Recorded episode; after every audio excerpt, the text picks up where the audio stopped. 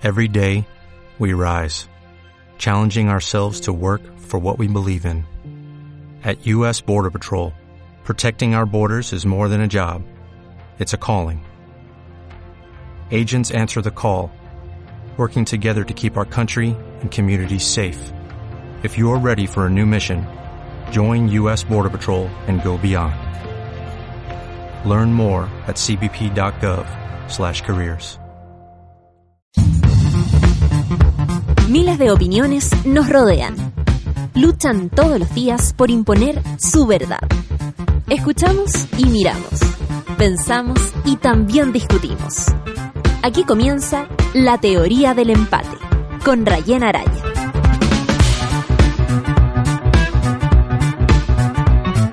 Ya vamos a comentar, ya vamos a comentar. Bienvenido a La Teoría del Empate. Gracias por conectarse a esta hora junto a nosotros, por estar también eh, conectados no solamente a Sube la Radio, también al Desconcierto. Gracias a quienes a través de las redes sociales también mandan sus opiniones, sus comentarios, sus aportes, eh, sus voces a través del más 569.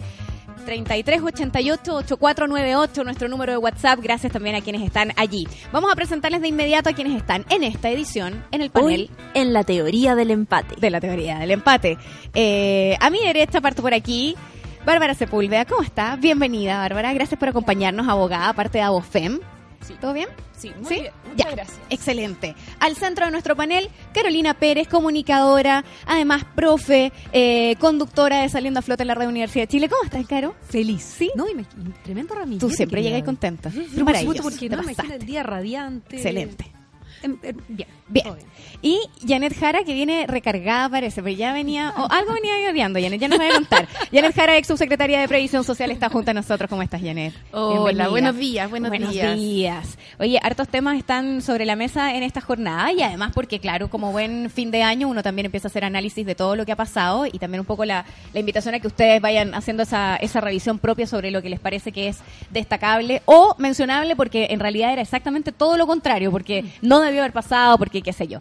Em, pero es imposible eh, hacer revisiones del año sin estar marcado además por lo que pasa en, en- en este último mes. Pasa un poquitito más de un mes de la muerte de Camilo Catrillanca, que nos sigue acompañando en el sentido de una investigación que va y vuelve con una serie de pruebas, de declaraciones, y que uno ya como que no sabe qué creer de todo lo que ha pasado. Ayer leíamos las declaraciones que, mm, que hizo uno de los carabineros vinculados a este caso, quien está acusado particularmente de haber ejecutado ese, ese tiro eh, fatal contra Camilo Catrillanca, que es Carlos Alarcón. Hablábamos acerca de esa declaración, de qué es lo que se puede creer o no.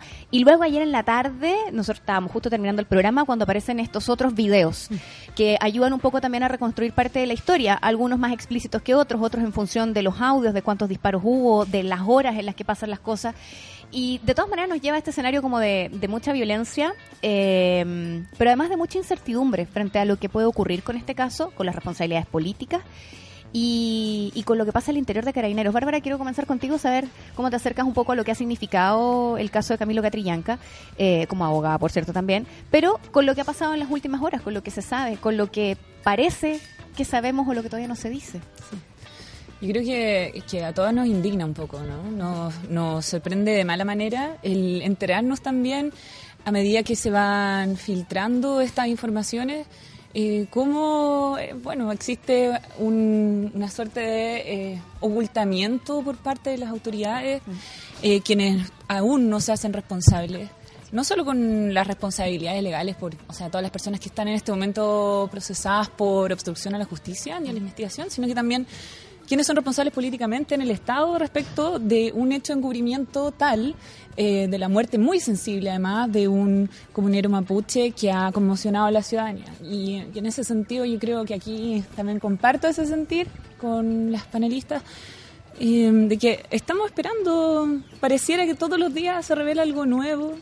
Eh, claramente es una vulneración constante no solo de, de los derechos de esa familia también a conocer la verdad respecto o, o su- sus amigos eh, su De las imágenes del trato a su hijo en ese momento son bien chocantes. es, es terrible, o sea, hay una imagen que a mí en particular me, me chocó mucho. eh, La vi anoche, me costó muchísimo quedarme dormida después de eso. Y que es como además los carabineros eh, toman el cuerpo ya muerto de Camilo Catrillanca, se les cae a, a la tierra. O sea, realmente es, un, es una afronta contra los derechos humanos. Caro, eh, ¿lo muestro al tiro? Eh, sí, pero antes voy a, voy a referirme un poquito a lo que, a lo que acabas de comentar. Yo lo encuentro brutal todo lo que está sucediendo, no solamente a nivel de cómo se está manejando esto de todos los que tienen que renunciar, porque ya creo que todo Chile estamos de acuerdo, eh, en relación a, lo- a toda la cantidad de gente que debería renunciar, sino que cómo se ha estado manejando a nivel comunicacional. Eso lo conversaba con Rayena hace un ratito atrás. Y cuando uno ve el tema de los videos, yo sinceramente no los vi todos, porque dije, ¿hasta qué punto Es esto es fuerte. información y hasta qué punto esto ya es morbo? Es no. O sea, y no menos dije, voy a dejar de verlo por Camilo Catrillanca. No, no lo, no lo voy a seguir viendo. Lo que más me impacta es qué va a pasar después de esto, lo que dices tú. Es, le dieron una orden, ¿qué dijeron desde el helicóptero? Después desde el helicóptero, ¿qué les, ¿quién les dijo que hicieran lo que hicieron? Y seguimos y seguimos. Esto quizás cuánto tiempo más va a suceder. Pero hoy en la mañana eh, rescato el Publimetro en papel y esto es para mí inconcebible. Sí, agradecería mostrarlo porque no puedo creer que Publimetro, que debe tener una difusión De los más masivos, Carolina. ¿cómo de los más masivos. ¿Cómo es posible que salga Eros Ramazzotti en Chile como portada de Publimetro? Y ojo, no es solamente la foto principal, es la que está arriba para las personas que están viendo por cámara, la que está arriba, la que está abajo. Y después de eso, que la que está en la segunda hoja, luego de eso está el brutal descontrol de Carabineros respecto a Camilo Catrillanca. O sea, ¿cuál es la prioridad en este caso como medio de comunicación que Publimetro le da a lo que está sucediendo? Yo lo Se encuentro entiende que hay terrible. espacios de, de publicidad y estas como portadas falsas las vienen usando hartos medios hace un tiempo claro. como, como publicidad, pero claro, es un caso con una sensibilidad bastante, eh, no sé, que está, que está bastante instalada. Exactamente. eh, como, como para haberlo hecho justo ahora. Y sabes qué, Rayen, Eh, bueno, lo vamos a conversar ahora también. Mi sensación es cuál es la prioridad que le estamos dando a este caso desde los medios de comunicación, sí, pero por otra parte, como país. ¿Cuántos golazos nos van a pasar, siento yo, desde el espacio de gobierno y tal vez de proyectos de ley, que van a pasar por debajo? Después de toda esta difusión y las primeras portadas falsas que se le están dando a, a esto. Yo le encuentro una falta de respeto tremenda de parte de Publimetro hacer este tipo de, de portadas. ¿Janet? Sí, mira, yo creo que hay hartas dimensiones de- desde las cuales uno puede analizar esto. Sin duda, en primer lugar, la humana. Yo comparto lo que decía Bárbara. A mí se me apretó la guata, pude ver solo algunas partes del, súper de los videos, pero eh, lo que más me llama la atención es pensar en su familia. Entiendo que además el papá de Camilo ayer estaba, en- de Camilo Catrillán, que estaba en el Congreso a la hora que se da a conocer los públicamente los videos. videos. Claro. Y que él había dicho con mucha entereza, por lo menos así trasciende hoy día en la prensa, que él había ido a otra a otra cosa, entonces que siguieran con el objetivo de las reuniones que tenían. Y eso demuestra una entereza frente a la adversidad, convicción, disciplina, pero sin embargo uno no puede perder de vista que el padre, que su familia y que también, digamos, esto lo debe haber afectado sobremanera. Entiendo que finalmente en el transcurso de la tarde vio parte de los videos y se retiró en silencio. Ese silencio que tiene que, que, que dice mucho, digamos, de un profundo dolor. Eh, en segundo lugar, creo que ya la crisis de la institucionalidad relacionada con la Fuerza Armada y de orden y seguridad eh, no da para más. Eh, lo comentábamos la otra vez, creo que después de todo el abuso que cometieron durante la dictadura y de la democracia secuestrada que tuvieron durante los años 90, digamos, los cuales se les siguieron concediendo, eh, se les siguieron haciendo demasiadas concesiones, muchas de ellas subsisten hasta el día de hoy, como por ejemplo el, el régimen previsional, digamos. Eh, ya es hora de que esto se acabe, que se enfrente a un debate serio respecto de eh, tanto las fuerzas de orden como de seguridad que el país requiere. Si tú piensas en nuestro país, por ejemplo, en materia de militares, no ha enfrentado un conflicto bélico en más de un siglo, y la vez que lo enfrentó fue con- la, la vez que se levantaba en armacía contra los propios chilenos, entonces contra la Casa de Gobierno, antes contra el presidente de o sea, hay distintas circunstancias en la vida que han hecho que la Fuerza Armada en realidad nuestro país no tiene hoy día una dinámica en la cual eh, necesariamente se justifique con el tamaño que tiene, con el poder que tiene y con el presupuesto que tiene. Ahora, eh, la dimensión comunicacional y política ha sido obra de una estrategia bastante diseñada del gobierno que termina desmoronándosele cuando se filtran estos videos. Porque si recordamos la, el tema de Camilo Catrillanca y su asesinato, estuvo muy presente hasta que eh, el presidente Piñera dio un vuelco comunicacional y empezó a levantar la bandera de la xenofobia, eh, del racismo, digamos, y a través de esta no firma el pacto migratorio, que sintió que le redituaba. Y el enfoque de derechos humanos se lo metió en el bolsillo y lo guardó en el cajón ahí ganando polvo, digamos, porque esto le redituaba políticamente. Entonces, que, que salgan estos videos a la luz eh, desenmaraña una estrategia comunicacional que desvía los temas hacia cosas que en el cual se está sacando el cálculo político pequeño. Y esta crisis es de tal envergadura que yo creo que ya pasamos esa etapa. O sea, ya es suficiente, ¿no? Eso. Para empezar. Para digamos. empezar, para empezar. Claro. Eh, está hoy puesto en entredicho lo que va a pasar con la jefatura de Carabineros, con Hermes Soto, que ayer eh, de todas maneras se decía, bueno, como que no está en tela de juicio en las declaraciones que se desprenden de lo que dice el ministro del Interior. Sin embargo, es evidente que se debe estar evaluando qué va a pasar con él. Eh, yo me pregunto hasta dónde llega eh, también las responsabilidades políticas. Aparecía, conversamos hoy día en la mañana con el diputado Tomás Hirsch, quien hablaba de esta eh, que vuelve a tomar fuerza la idea de una acusación constitucional contra el ministro Sí. del Interior. A propósito de esto que, que suena como a policías desatadas y que en el fondo le reportan al Ministerio del Interior, por lo tanto alguna responsabilidad habrá en ello. Yo me pregunto si cuando, por ejemplo, la declaración que hace ayer Carlos Alarcón y habla del celo policial y que tal vez esto fue producto de la adrenalina y dice yo no sé qué pasó. Yo disparé, iba a otro, pero yo no sé qué pasó. Tal vez fue la adrenalina y el celo policial. ¿No será una adrenalina que también viene instigada, eh, no sé si propuesta, pero es como cuando uno dice te están asusando para algo? ¿No será eso también lo que ocurre al interior de Carabineros y eso está completamente fuera de eh, el control civil? Yo creo que ahí, ahí tú tienes un muy buen punto. El, es como un secreto a voces, ¿no? Que el, el- algunos destacamentos de las Fuerzas Armadas tienen una preparación especial, diferente. Eh, yo me acuerdo que una, una prima mía que estuvo en las FACH comentaba que las, las fuerzas especiales de, la, fuerza, de la Fuerza Aérea se, juntaban a, carretear y mordían vasos, con- mascaban vidrio, así como para demostrar un poco su, Son súper sanos ellos, ¿ah? no, e- era una. eh, y esto ella me lo comentaba como. Y, y me acuerdo que nunca se me olvidó porque encontré.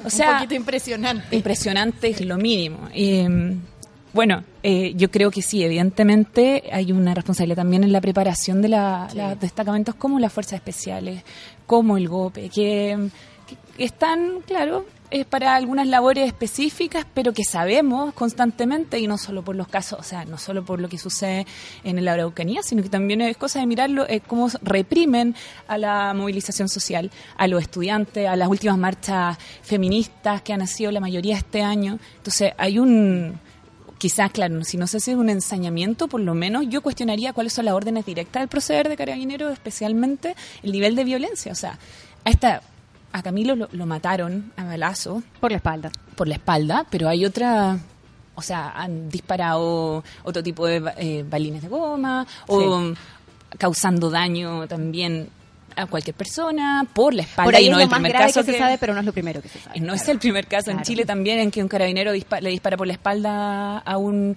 manifestante. Bueno, en este caso Camilo no se está manifestando, pero, Ni siquiera. pero eso ha sucedido. Me llama la atención lo de la adrenalina que mencionaste. Sí, está en su declaración. puede- claro, Mm. se puede disparar por adrenalina.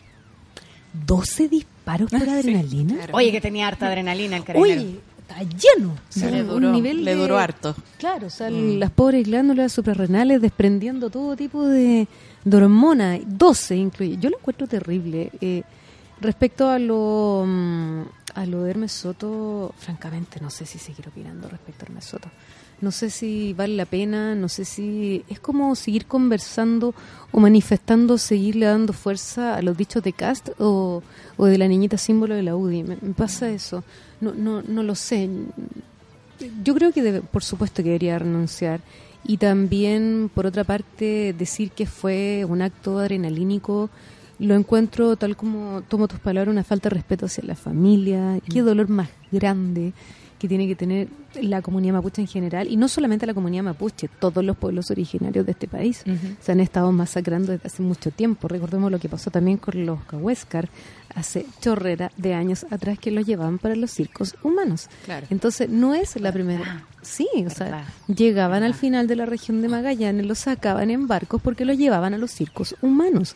Entonces, esto es un ¿Cómo reflejo más. orgulloso la humanidad con estas cosas? Por supuesto que sí. Oye, que la hacen el, el rescate de nuestros pueblos originarios, cuando hablo de, o sea, cuando escucho la palabra rescate, es momento. Están acá desde antes de nosotros, pero muchísimos años atrás, y los han masacrado durante años. Ahora, algo mm, dijiste de las Fuerzas Armadas, de toda la cantidad de, de conflictos bélicos que efectivamente lo han utilizado contra los chilenos. Recordemos solamente 1907 en Iquique, Iquique. Iquique, ¿cierto? La matanza de la Escuela Santa María. Y este país como que no entiende que los únicos que pueden, mira, sin un arma en la mano, sin un arma en la mano, los que nos pueden hacer pedazo al país son los españoles. Nos cortan el agua, nos cortan la luz, nos cortan... Ay, Se acabó, toda se- la razón. Se acabó, se la acabó. razón. No necesitan un Gracias arma. concesiones. No necesitan un arma.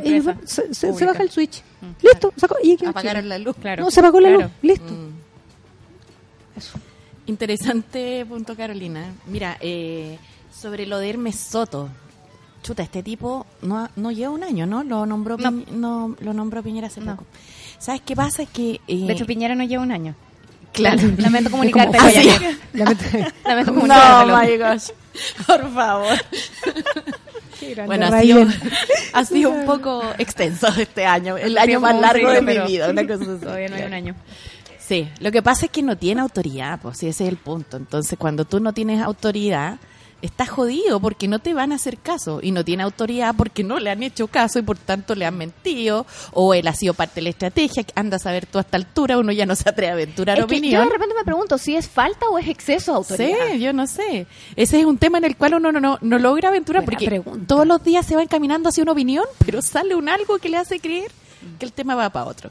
Y yo creo que aquí lo central es lo que se ha dicho, digamos, que nosotros tenemos fuerzas armadas y fuerzas de orden y seguridad, es decir, carabineros y todo, todos los todos los hombres de uniforme, eh, que hacen como que obedecen y uno y el poder civil hace como que los manda, pero en realidad no, no termina de ocurrir esa relación. Entonces tenemos aquí una fuerza armada que no está en subordinada al poder civil, que, que, y de, eh, que no terminan, digamos, de entender los procesos de transparencia en los cuales hoy día tenemos una ciudadanía más apo- empoderada, que no terminan de entender lo que se llama la necesidad de profundizar esta democracia que tiene una capa muy eh, delgada, digamos, en comparación a las facultades que tiene la ciudadanía en otros países que hoy día todavía mantiene esferas de gastos en los cuales no se puede saber en qué se invirtieron los recursos, que mantiene esferas en las cuales no se puede saber en base a qué se tomaron las decisiones y que mantiene un montón de sistema de privilegios. Y esto tiene mucho paño que cortar, digamos. Este, solamente en el, en el tema mapuche, yo solo agregaría un elemento ¿ah? para ponerle ahí sal a la cazuela. Vamos. Yo creo que lo que hacen lo- los, los, los carabineros es no aceptar eh, la realidad eh, genética que tenemos como personas. Venimos de ahí mismo y todavía no lo Somos acepta. todos iguales. Claro. Y aquí, o sea, hay una, una, me da la sensación a mí, una aspiración respecto de algunos los cuales tienen una teoría de que ellos son más puros que otros, digamos. Y ese es un racismo Yo tengo un amigo que siempre dice que el problema con la idea de que somos iguales es que muchas veces para estos escenarios, sobre todo políticas, como somos todos iguales, lo que pasa es que hay algunos que somos más iguales que otros. Mm, claro, Porque claro. no- que no tiene mucho sentido. Bárbara, algo le querías acotar a la Sí, Janet? perdona, Bárbara. Sí, que Janet, yo encontraba toda la razón. So- Solo quisiera quizás em, polemizar con un solo punto. Yo no sé si es tan relevante si Piñera sabía o no sabía. Y creo que en, en materia de responsabilidad del Estado en derechos humanos es completamente irrelevante el conocimiento, a menos que sea que funcione como un agravante de la responsabilidad. Pero si sabían o no sabían, él es el presidente de la República. Este es el ministro del Interior. Estas son las fuerzas armadas de nuestro país que tienen una cabeza y que por lo tanto las responsabilidades están perfectamente determinadas. Esta esta idea que se trata de instalar en los medios como que las responsabilidades se pueden son difusas o se pueden difuminar de alguna manera. A mí Me- entre muchos. no, y a mí me parece Claro. que, que nada, es, es un voladero de luces porque realmente lo que, y en, y en cualquier país que esté sometido al juzgamiento de un organismo internacional en materia de derechos humanos, no va a poder sacársela con, mire, yo no sabía. O sea, yo soy presidente de la República y no sabía que los carabineros estaban haciendo esto en la Claro. Araucanía. No. No, yo Y- concuerdo. Si el tema es, el, el, el tema es si en el fondo tú tienes aquí una opción de eh, a todo esto me refería a Hermes Soto, ¿ah? más que a Piñera, porque en el- Hermes Soto hoy día es el jefe del resto de los carabineros, ¿cachai? Ahí está, en esa dinámica. Aunque tal vez por solo algunos minutos más. sí, Dicen estamos que, viendo sí, que estamos a... oliendo a gladiolo. Sí, estaría a detalles de oficializar su renuncia a Carabineros, se titula Claro. hasta ahora. El tema es que si este, si este señor sabía, fue parte y tiene responsabilidades absolutamente que van más allá el del de carácter administrativo y que son de orden penal. Claro. ¿Cachai? Entonces ahora, en el fondo el tipo ya está invalidado en los dos escenarios porque no tiene autoridad.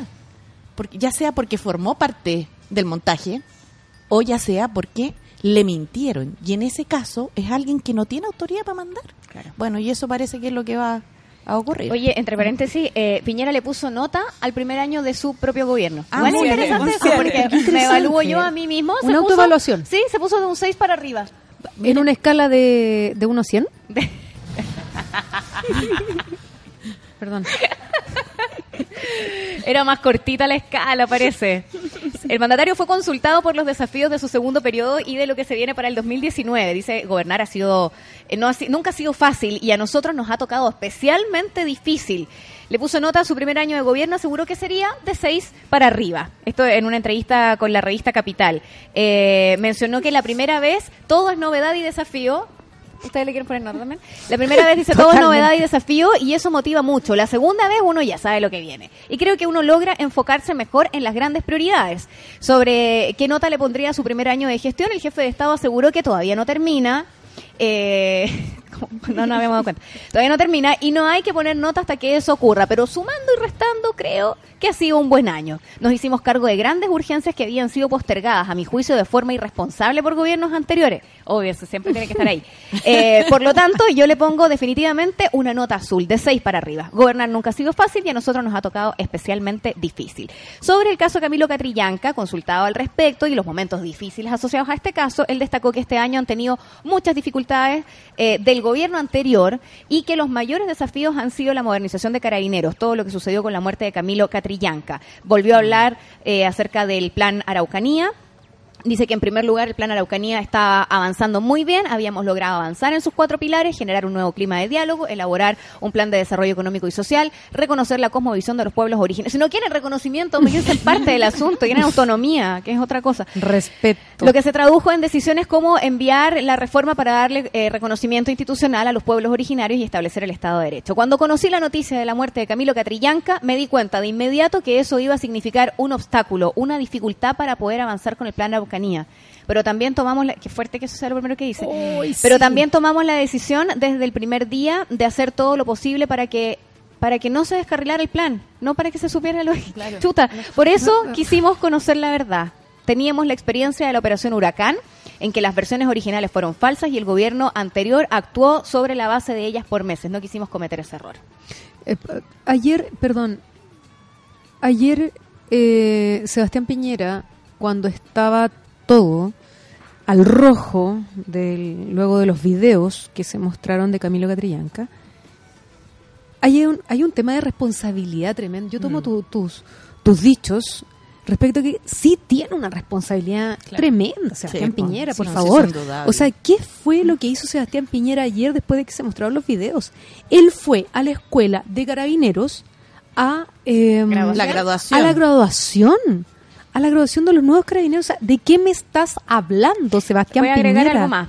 Evidentemente, preguntado por el tema de carabineros, dice, evidentemente hay grupos de car- carabineros que se apartan de la doctrina de decir la verdad, de respetar la ley y creen que pueden actuar a sus propios métodos. Por esa razón, apoyo el enorme esfuerzo que está haciendo el general director de carabineros Hermes Soto de, moderni- de modernizar y reestructurar la institución. Él, él, él, él trabaja acá y vive en otro país. Sí. se, se esfuerza por pisar el pelito. No, pues que él se sacó seis. Él De ahí para arriba. seis. No lo olvidemos. Oye, qué manera de tenerle miedo a la Bachelet, Piñera.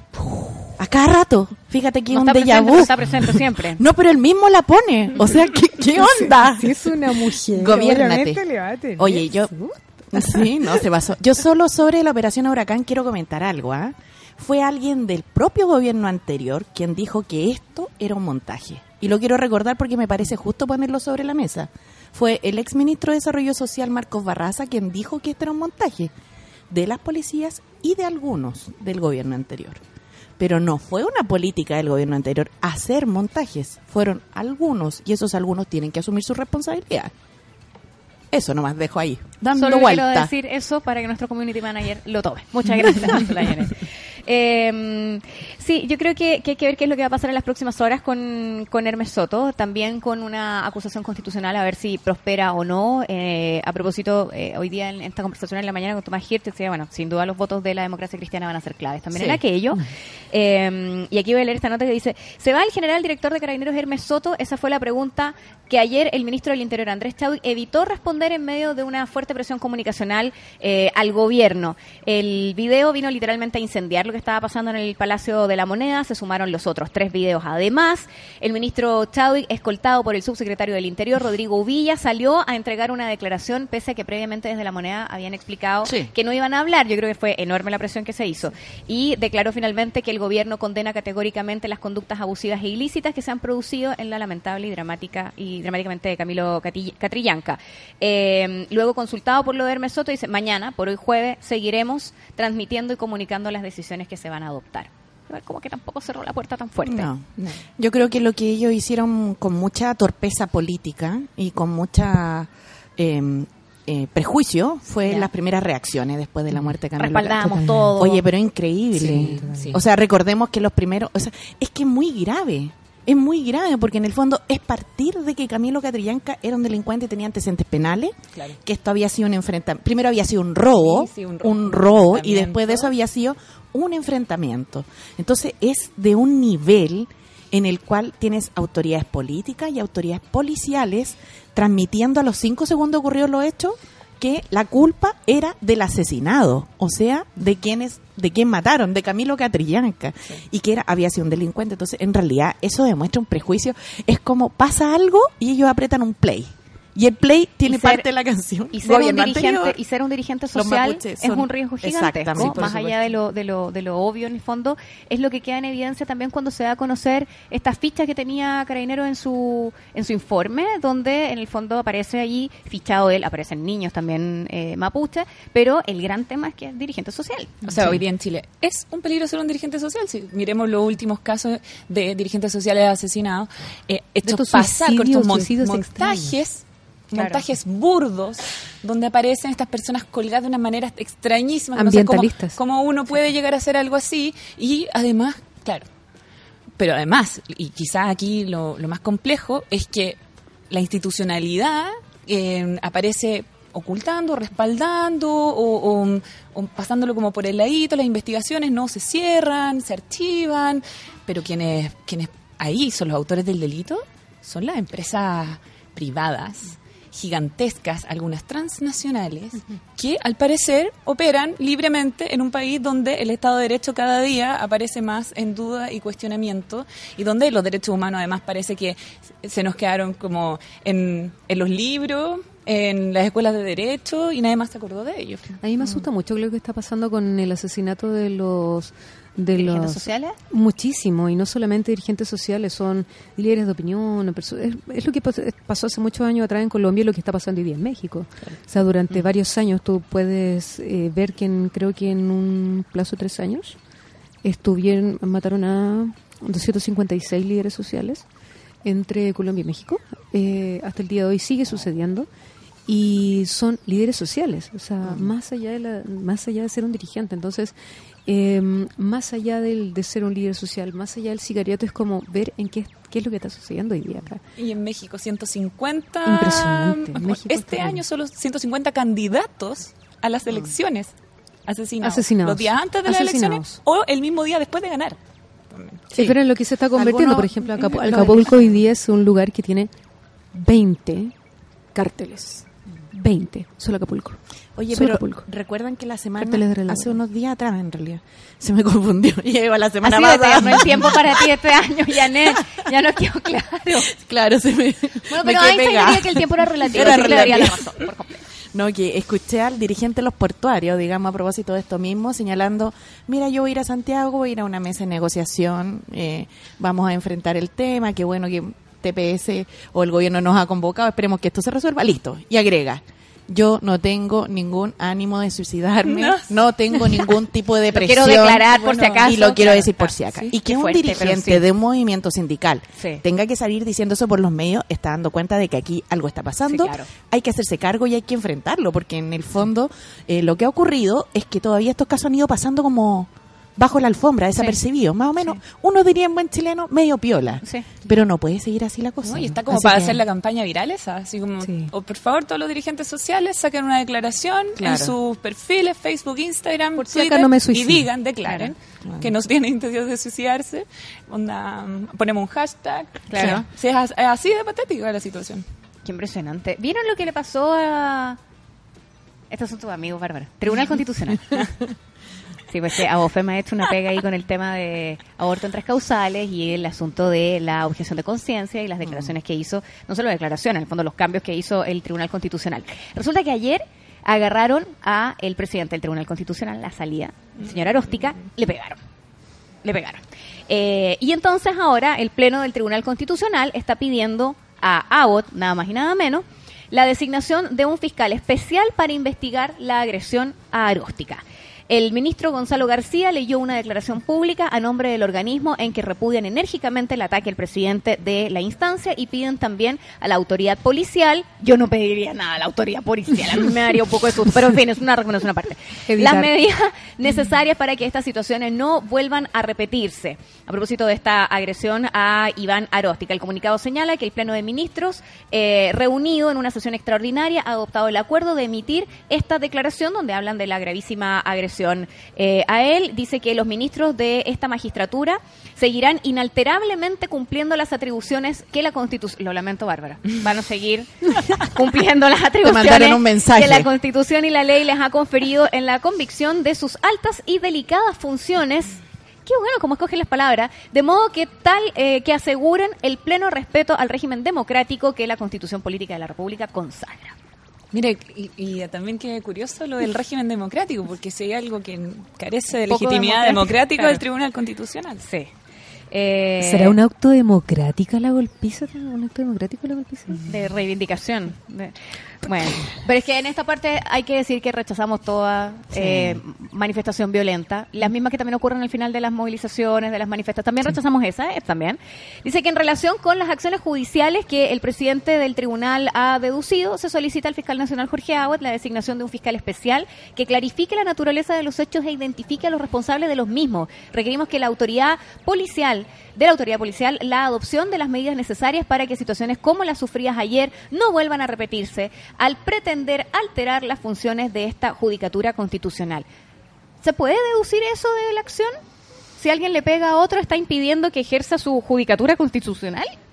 No, a menos que lo, lo- le o produzca lesiones tales que... No pueda ir. Claro, que lo deje un poquito inhabilitado temporalmente, pero ¿verdad? también piensa, yo, por supuesto que aquí todos, todos lamentamos los hechos Digamos, de no es un señor muy sí. querido. No, no es un señor muy No, querido. un señor muy querido.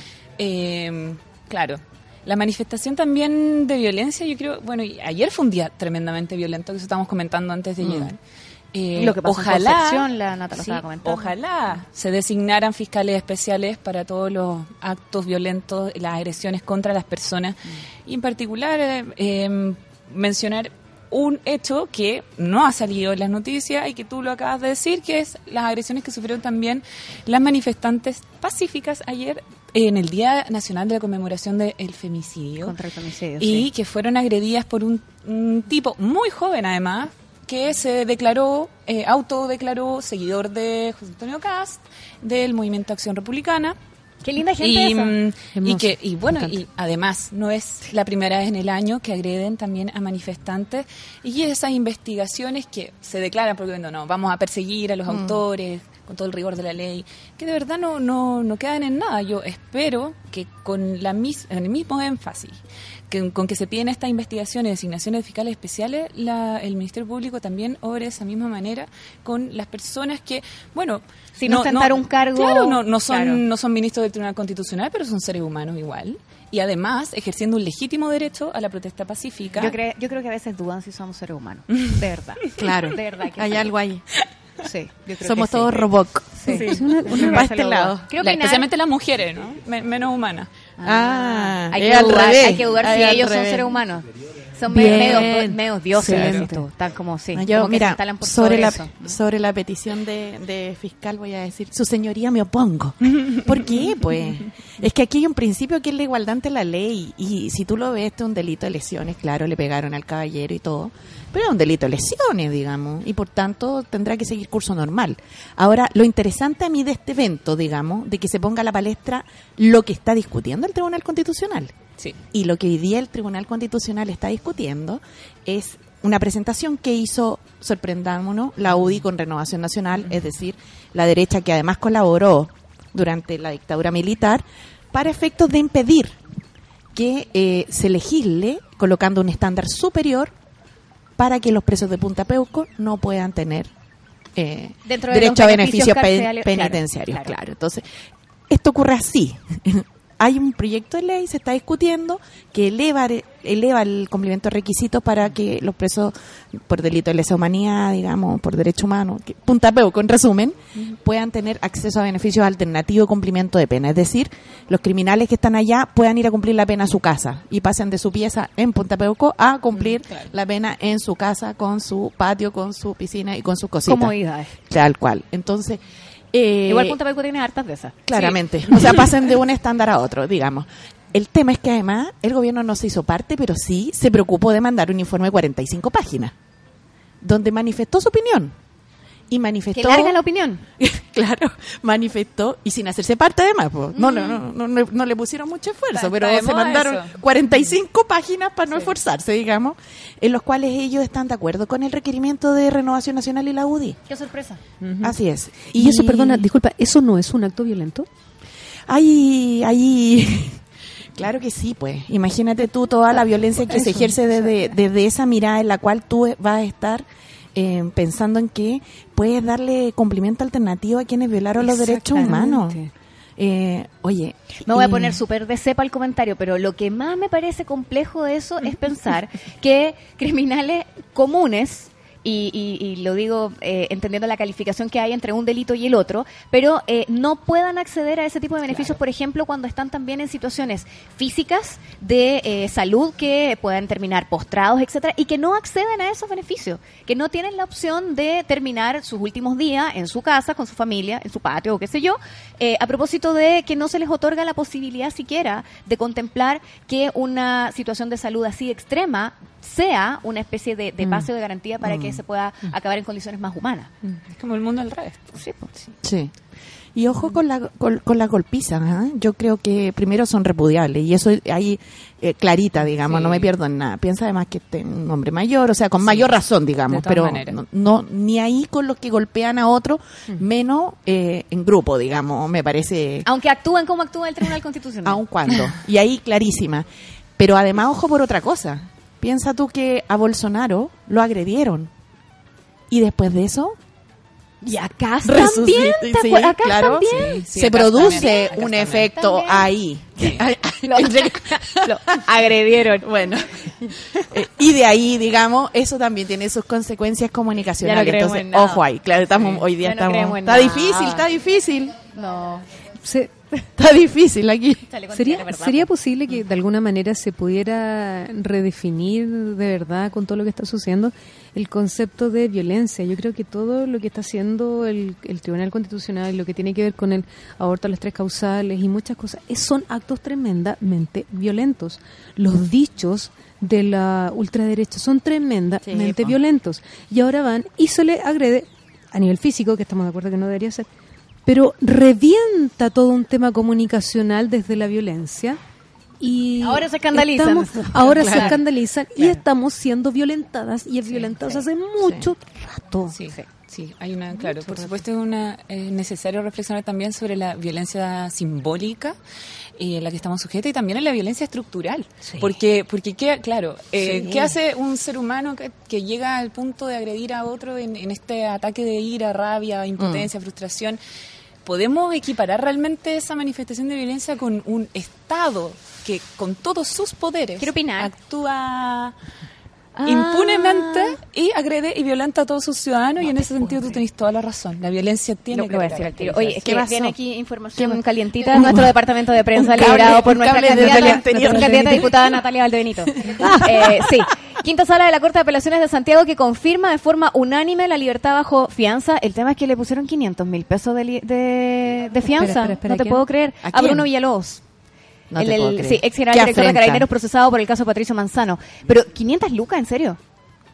¿Qué- ¿Tú te manejas ahí, Bárbara? ¿Qué? O sea, Las caras, gracias, gracias Nata. qué afrenta. qué- Quedamos así. Eh, Oye, qué terrible. Gracias, Nata. No, ¿sabes qué? Lo que pasa es que el, yo Eso es tormentos, no tortura creer. con Sí. resultado de muerte. Además que el caso de Pato Manzano es súper emblemático para la juventud que, que dio la lucha contra la dictadura en los, En los 80. 80. O sea, yo soy un poquito más joven, digamos, llegué como al final, el último año por ahí nomás. Pero yo me acuerdo, o sea, es que yo me acuerdo, yo entré a militar a una, a una base de la juventud comunista que se llamaba Pato, Manz- Pato Manzano. Entonces, como que después uno va recuperando en la historia, en la secundaria, ahí por 1900, ¿cachai? Uno va recuperando en la historia después el caso de Pato Manzano. Y yo dije, chuta, por fin, un algo de justicia, por fin va a ser. Y qué bueno que además se sepa lo que le pasó, porque este país tiene la memoria muy corta. Y yo les quiero decir aquí a todos los que ejercemos de alguna forma la academia o somos profes, por favor, hagámosle saber a nuestros alumnos que en este país hay un informe RETI, por ser, digamos, que en este país hay una verdad respecto a los derechos humanos, que no todo es relativo, que no todo es cuestionable. Entonces, bueno, dicho eso, me, conmo me, me conmocionó. Esa es la palabra de la noticia que nos acaba de dar, porque poner una, una, Una fianza, fianza, de sí. 500 mil pesos, una afrenta. un- Bueno, una vamos a ver afrenta qué va a real. decir ahora la derecha con respecto a celebrando con bombos y platillos con este tema. Van a decir que, de acuerdo a lo que señala el tribunal, Están eso, felices. eso es lo que corresponde. Las instituciones funcionan. Claro, es que ahora, ahora le gusta la- al gobierno eh, reconocerle todas estas eh, atribuciones a- al tribunal y eso que te está justo Como que recién se hizo comentando justicia. respecto de cómo el, el gobierno entrega su opinión pero no se hace parte eh, ya ya no no es la primera vez, o sea, este mismo año fuimos hace muy poco testigos de cómo incluso por el reglamento de objeción de conciencia institucional, el gobierno no fue a defender su propio reglamento al TC, no se hizo parte. Y, Claro, y eso, claro, razón, eso es una novedad. Una, o sea, imagínate, saca un reglamento como gobierno y después no lo vas a defender. No vas a defender su constitucionalidad. Oye, es como Tiene si que ir al Contralor de la República no- mediante su abogado de la Sí. unidad jurídica a defenderlo.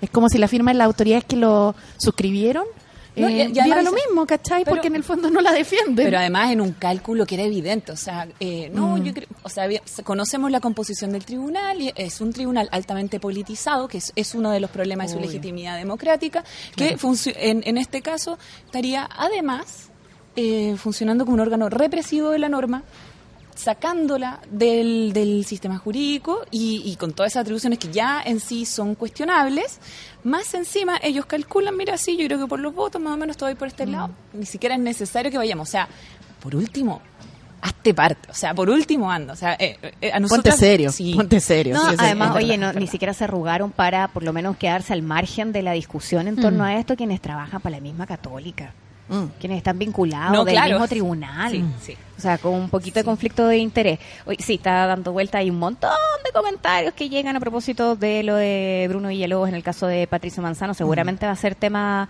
eh, de discusión durante el resto de la tarde. De indignación probablemente va a ser más preciso. Eh, nos quedan como 15 minutos. Quiero aprovechar de pedirles que saquen el papelito. No es el del amigo secreto. Ah, no, ayer que era el del secreto. amigo secreto. No es el del amigo secreto. Pueden sacar uno bárbaro. Son distintos temas de actualidad, nombre. Yo te ayudo, Caro. Ya, ahora te lo voy a sacar por ti. Gracias. No sé si te voy a dar mucha suerte, pero ahí está. Ya, la hora lo, lo abrimos. Y la Janet, eh, para buscar algunos otros temas de conversación. Empecemos Ahí salí yo misma. Ah. Te encanta. lo- me salí te yo. ¡Qué notable! ¿Qué quiere partir? ¿Qué te salió, Bárbara? Me salió ¿Ya? Luis Jara o Alberto Plaza. Es una pregunta muy relevante ¿Quién- para nuestro programa. quién hizo de este verdad. papelito? es ¿Quién muy relevante. No sé. ¿Quién hizo ¿Quién este papelito? No tengo idea. Es muy relevante para nuestro programa eso. Oye, pero este es como el juego que Pero es que preferí. Luis Jara dijo que el se iba a preferí. retirar, que estaba cansado, que se había dado cuenta que no sé qué cosa. ¿De qué se dio Algo. cuenta? No sé, algo, que estaba, no sé, cansado. Yo que, sí. que había pasado demasiado tiempo en esto, que dijo Se cosas. Qué, No sé si tanto, pero, pero dijo que no iba a seguir. qué Eh, bueno que me lo digas porque yo sigo muy sí. poco la farándula. No sabemos por qué. Eh, Pasa palabras sin que Claro. em, Y Alberto Plaza está con, con su libro, como, como buscándose una especie de Pablo Coelho. ¿no? Claro, sí, No sé. sí, como un, gurú. Además, ahora Sí. ahondando en, en el debate político duro. Así es, Con además. sus opiniones, sí. Sí. Especialmente sobre la violencia, que era lo que estábamos hablando. Además. Sí, Yo, yo creo puedo que decir él que está tan- aquí, que él está tan lejos de eso, eh. A ver, ¿quién es lo más reciente que ha salido de Lucho Jara? Inspira a exponente de la lucha libre. ¿Te sirve para tomar una decisión eso o no? No mucho. No. No, no, no nos aporta mucho a la discusión. Eh, protagonizó divertida caída en mucho se cayó en- mientras estaba haciendo un despacho ahora lo siento no tengo más material Mira, para darte te voy a decir para que una decisión Te informada lo, te lo, mira, te lo voy a poner así. Con mi amiga siempre jugamos al que preferí, siempre una, una elección terrible, brutal, Ya. que nos tiene ahí descolocadas media hora. Y, y aún así, creo que nunca me había tocado una tan compleja como puedo esta. creer Sí. Eh, ya, ya han habido dilemas morales du- durísimos. Ya, pero te Ah. llama, el papelito te llama a elegir entre uno u otro. Ay, ¿qué preferí? Sí. sí Eh, Es verdad, aquí aquí dice que Ambos con un eh, nivel de criterio tremendo, así que pueden. anunció su salida del espacio del matinal de Mega, esto fue a principios de diciembre. La causa sería un profundo cansancio y la necesidad de tener más tiempo para dedicarse a la música y su familia. Em, Debo admitir que eso yo lo había escuchado. sí, estáis viendo primer plano y en este, cachamos. No, a esa hora me Eh, duermo tempranito, pero en la mañana sí le pego no, una... no- no tengo más una argumentos repasada. para hablar de, ¿Sabéis qué? Yo... de su salida de la televisión. Te va a ser terrible porque después yo, O a la claro, plaza. vuelvo a, a, a Bofem y en el chat van a estar todas riéndose de mí. Oye, mira el que No le dijiste. de la Bárbara, por después favor. me van a No sacar se ahí una cuña, van a repetir. Hoy día tengo reunión de directorio, va a ser terrible. No, pero te la tenés que jugar. O sea, me la voy a jugar, a entrar a la a reunión y te van a estar cantando una canción de alguno de ellos. Claro. Para que les esté dando ideas, ¿ah? por favor. Yo creo que eh, por, por el personaje que representa, eh, me, me, me quedo con Lucho Jara que me hace reír por último entre todas las leceras que O sea, que hemos escuchado. no le saca ni una carcajada no, a Bárbara no, no, Ya, no me hace reír nada. Por último, Lucho Jara tiene ese videoclip en que se, se viste de Rapanui y se pinta y que me hace reír, pero es que lo veo, te juro que lo he visto en carrete ¿Viste- solo viste- para reírme. ¿Viste el meme? No sé si era un meme o era verdad, porque como gente que es un meme, pero en fin, eh, que tenía uno donde buscaba al perrito y salía él, ¿se acuerdan de donde buscaba Es al que además, perrito? El perrito se le había perdido, pero salía pasos- él y el perrito chiquitito. No, pero como- además sus pasos son maravillosos. como- Tiene como, tiene como un, un- hay como un gusto kitsch en, en, en Lucho Jara. Que, Ya, sí. que Sí, uno lo podría, lo podría bailar hasta como en la fiesta kitsch ahí de repente, hoy tírate un, un tema de este gallo. Pero Alberto mañana. Plaza, nada, nada, cero, No, ya. cero. Excelente. Luis Jara, entonces. ¿Caro? ¿Qué te salió? Lo que no recuerdo, es que fue notar esta. ¿Mm? ¿Usted tiene dos departamentos y una casa en la playa? Como todos los chilenos. Ah, sí, pues, nuestro ministro de, de vivienda. De pues. vivienda. Sí, pues. verdad, Nuestro ministro de vivienda que dijo que era como todos los chilenos que tienen dos departamentos y un casa, una casa en la playa. Obvio. O sea, ¿cuán- a ver, Pozón. ¿cuántos departamentos? Sí. Allá, Igual eh, si nos juntamos entre todos, capaz que hacemos dos departamentos y una casa en la playa. chiquillas acá, ¿ustedes? ¿Dos departamentos? Dos ¿Más una casa en la playa? Una pieza califica. ¿Una pieza? ¿Califica? No. Claro. Sí, Pa- pa lo que dice el ministro- Como, como home studio, califica tu Claro. pieza. Eh, mira O que sea, que suena quiere- distinto. Así le suena ponen, distinto. así le ponen ahora al hacinamiento. Así, así, Sí. claro. No, y lo más Vale como una to- casa, pero Nuevo califica título como- al hacinamiento, está bueno. como todos los chilenos. Como todos los Yo chilenos. creo que esta pregunta se la haría para que le respondiera hoy día actualmente la comunidad migrante. Qué buena. Si está de acuerdo con, con los dichos del, del ministro de Vivienda, usted tiene dos departamentos y una casa de la playa como todos los chilenos. Es que La es bien es que me violento gustaría- establecer eso como la norma. ¿ah? Claro. A propósito de lo que veníamos hablando Sí. antes. Exactamente, nuevamente la, redefi- Mm. la redefinición de violencia. Esta es una de las preguntas más que, no sé, de las personas que yo creo que viven, en, que trabajan en este país viven fuera de él. No tengo mucho más Igual que podrían comentar. vivir, pero en otro planeta. A lo mejor Claro, eso sería útil. sí, De sí. verdad. Para nuestra ciudadanía. ¿No? Sí. Están O sea, yo creo que de verdad hay que cortar cabezas por todas partes. No, se nos fue de las manos Sí. el programa. Ya. Eh, Janet, Lo, lobotomía también. Se ¿Qué puso te salió? inquisidora, se puso inquisidora. ¿qué te salió? Pucha, a mí me salió uno bien serio. ¿Quieres cambiarlo? Mm, ¿De verdad que salí?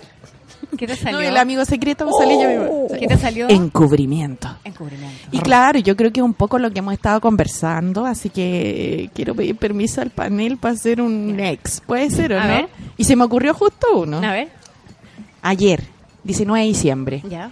Tú sabes que hay una campaña, Bárbara ya lo comentaba, que es que el 19 de diciembre se conmemore el Día Sí, Nacional sí. contra el Por femicidio. la historia sí, Claro. de la Claudia y de, su De la Javiera, Claudia, que es claro. Muy, muy fuerte. Y lo quiero comentar porque ayer se presentó un libro en, en la Biblioteca de Santiago, Ah, que se verdad, llama Por sí. Nuestras Muertas, Sí. que lo presentó la coordinadora y que la coordinadora por el 19 de diciembre o por el Día Nacional contra el Femicidio. Y fíjate que esta coordinadora la lidera la Claudia Neira, una, una amiga, cierto, colega abogada, quien además fue víctima de un femicidio frustrado. Mm.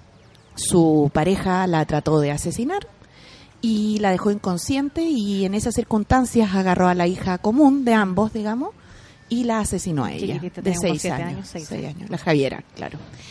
Y yo lo quiero poner eh, sobre la mesa porque me parece que es importante, en primer lugar, visibilizar todos estos casos, pero además, ¿sabes qué? Quiero ponerlo sobre la mesa desde otra dimensión. Quiero saludar a la Claudia, porque una sobreviviente de tanto dolor, Sí.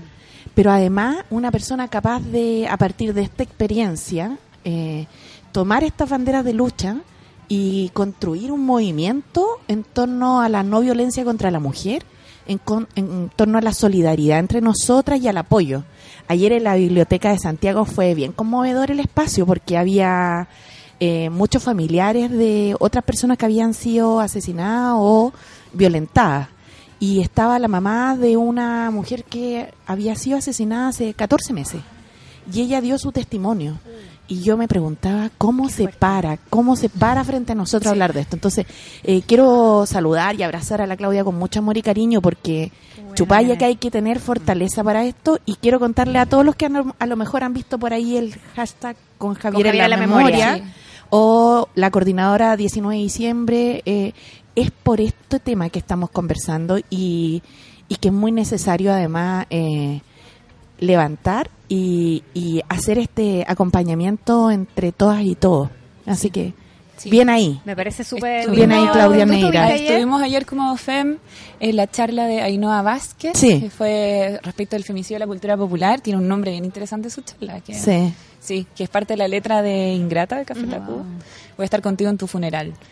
Y sabéis que so- solo el hecho de que ella presentara así el, el nombre de su ponencia me dejó a mí toda la semana Dándole repitiendo claro. la letra de Ingrata y dije, oye, esto yo lo bailaba con ¿Cómo mis cantábamos compañeros. esto? Porque Claro. Y ¿qué es una pensando? Sí, invitación superfuerte. al femicidio brutal. Sí. Oye, sí, eh, es im- impresionante Sí, cómo, cómo se va naturalizando de en la cultura normal. popular. Sí, sí, Y sí. presentó como Ainhoa. Ainhoa Es Vázquez. que me cuesta un poquito pronunciar. Ella, ella no es no es abogada, pero es eh, es la hermana de una de nuestras abogadas, que es la directora de LGBTIQ de Abofem, y entonces ella fue como Abofriend. Ah, qué buena. Sí, qué muy buena. buena. qué Y, buena. y también Patsili Toledo, que presentó el libro que tú comentaste, ella, Sí. bueno, ella sí. Ella es de. Oye, ya- ella es una abogada tremenda, una profesora que yo admiro muchísimo. Además, puedo decir que es mi amiga y eso también me honra demasiado. Agradece que no te salió el Piñera Challenge. Ayer tuvimos ese. No te puedo creer. Sí, sí. Que fue que hizo como un meme en vivo, pero trató de decir que era como sancionar o algo así y, y no salía el sa, sa, sa, sa, sa con la ley aula segura. Agradece que, eso era más difícil de Y decir. cuéntanos quién, quién escribió estos papelitos. No tengo idea. No me acuerdo. Si no me acuerdo, no pasó, como dice la De que canción. me hagan bullying hoy día. Claro. Le quiero agradecer a las tres por estar junto a nosotros. Yanet, Muy siempre un gusto que nos acompañen. Gracias por venir. Gracias Gracias, por Caro, además, por sumarse a este panel. Gracias y bienvenida oficialmente a la Bárbara, que se ha integrado también a nuestros paneles de la teoría del empate. Saludo a toda la gente de ABOFEM también.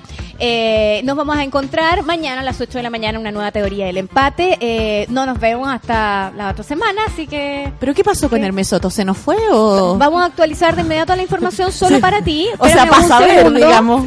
Hasta Para esta hora. tranquilita o no hasta para la esta casa. hora y no, todavía están en detalles Ya. para oficializar su renuncia. Igual va cambiando el titular. Ya, va, ya vamos Ya, en o- oficializar, la renuncia. ya. O No, sea, pero hay que básicamente- almuerzo ya. Pero es que entonces los compañeros de la prensa deben tenerlo clarito Sí, y claro. no deben poder confirmarlo Sí. todavía hasta que él lo diga. Así que vamos a. Una- Bueno, la última, la última, la última, la última, la última. Eh, no, todavía aparece en su Aún no, cargo ya. por algunos minutos. ¿Y Chadwick? ¿Qué pasa con él? No, es que ahí habría que cor- cortar un parentesco. Yo encuentro que eso está más difícil. Sí. No creas, no creas. La política tiene... La política tiene un límite que se llama Sí, encuesta. claro. Por ahí. Uy, hay, algo, Por ahí. hay, hay una sola cosa importante que destacar en la encuesta. Sep, Oye, no nos queremos la ir, perdón, Respecto al tema de la fe. Por ¿De la favor, fe? ge- sí, respecto ¿Ya? al tema de la fe. La gente está creyendo más en el mal de ojo que en la iglesia católica. Mira, mira, que Pedro Engel.